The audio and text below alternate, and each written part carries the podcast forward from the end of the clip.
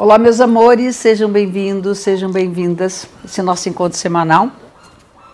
Nós vamos começar a análise com a fase da lua, que agora é a lua cheia. Estamos com a lua cheia com o sol no signo de Ares e a lua no signo de Libra. Então, vamos lá. Estou aqui organizando meus papéis. Então, o Sol no Ares e a Lua na Libra, Lua cheia. A Lua cheia, ela tem um significado importantíssimo, né, no sentido da astrologia que eu exerço, que é a ideia de luz e sombra. Toda vez que tem uma Lua cheia, o Sol está num signo e a Lua está no signo oposto. E essa prática né, da teoria da luz e sombra é que toda vez que nós temos a sombra iluminada, nós podemos uh, ter um maior equilíbrio na nossa vida. Tudo aquilo que falta para um signo é a qualidade, é o desenvolvimento das qualidades do signo oposto que está na sombra. E na semana em que nós temos uma lua cheia, todos nós temos a possibilidade de iluminarmos as nossas sombras. No caso aqui, Sol no Ares, feliz ano novo aos arianos dessa semana. O Ares tem a ver com independência, autonomia, fazer firme suas decisões, fazer valer sua vontade, uh, ter o espírito de liderança, ser um guerreiro na vida, superando os desafios, enfrentando com coragem as dificuldades. E Libra, o signo da diplomacia, do equilíbrio, estarmos juntos, de caminharmos olhando também o desejo do outro. Então, se nós conseguimos dar conta daquilo que é nosso, se nós afirmamos aquilo que nós verdadeiramente somos e respeitamos, admiramos e nutrimos aquilo que o outro é, nós vamos ter equilíbrio, tanto nas nossas próprias questões quanto nos nossos relacionamentos. Então, que nós consigamos ter as duas coisas em equilíbrio, botar esses pratos em equilíbrio. E a semana, ela é marcada por aspectos fluentes, o que significa que nós temos a possibilidade de vivermos, uh, de conquistarmos uma melhor harmonia uh, nas coisas da nossa vida. Então, a começar, no início da semana, temos um aspecto interessante de Mercúrio com Netuno, que pode ser interpretado às vezes como um desafio, mas eu acho que é tão bonito você pensar Mercúrio, a comunicação, o lado racional, a coisa da clareza das ideias, e Netuno, os mistérios. Né? A mente, ela mergulha nos mistérios, nas questões existenciais, na procura de um sentido maior para a vida.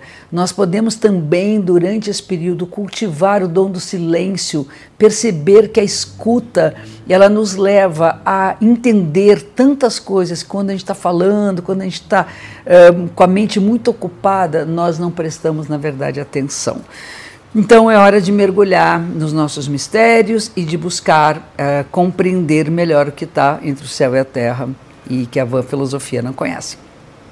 Depois temos uh, também durante a semana toda um belo momento de estabelecer uma responsabilidade pela boa condução das nossas relações. Nós nascemos, criamos, crescemos, somos criados e crescemos um, ainda muito com a ideia de um romantismo afetivo. E, na verdade, não existe. Né? Eu acho que esse, esse ideal de um amor perfeito, aquela família perfeita, aquele amor perfeito, aquele, aquela idealização né, da afetividade do outro, ela é uma roubada na nossa vida. E esse aspecto, que é uma conexão favorável de Vênus com Saturno, senhor da realidade, que traz né, os pés para o chão e nos obriga, nos seduz, na verdade, a trabalharmos para construir um relacionamento verdadeiro, é uma possibilidade da gente entender que esse trabalho pode trazer bons resultados. Ter uma boa relação dá trabalho e, e é fácil falar, mas na verdade realizar isso nem sempre é tão fácil. Podemos contar também com uma certa proteção espiritual para que os relacionamentos sejam, vamos dizer, conduzidos com mais sabedoria. É um aspecto favorável de Vênus com os nodos lunares. E essa, essa configuração, ela também permite que a gente escolha mais conscientemente os caminhos que são adequados à nossa evolução pessoal. Depois nós temos um aspecto favorável do Sol com Saturno, depois de ver também do Sol com os nodos, quer dizer, na verdade, tudo aquilo que afetivamente nós vamos construir, que nós vamos acertar espiritualmente, nós vamos tomar mais consciência, ter mais poder de nos organizar para construir uma realidade que nos favoreça e uma espiritualidade que esteja mais afinada com o nosso verdadeiro caminho.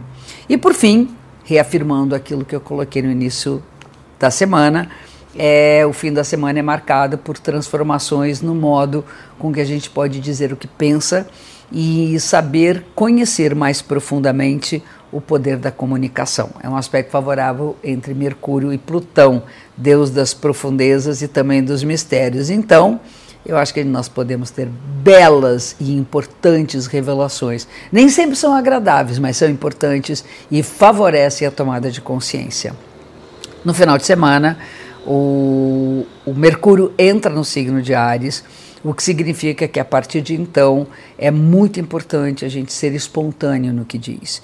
Sempre lembrando que espontaneidade não é dizer somente o que se pensa sem pensar no outro. Só isso, lembrando do toque do equilíbrio entre Ares e Libra, marcado por essa lua cheia da semana. Tenham um lindo final de semana, tenham uma linda semana, que vocês possam usufruir esse equilíbrio marcado por essa lua. Um beijo gigante e até nosso próximo encontro.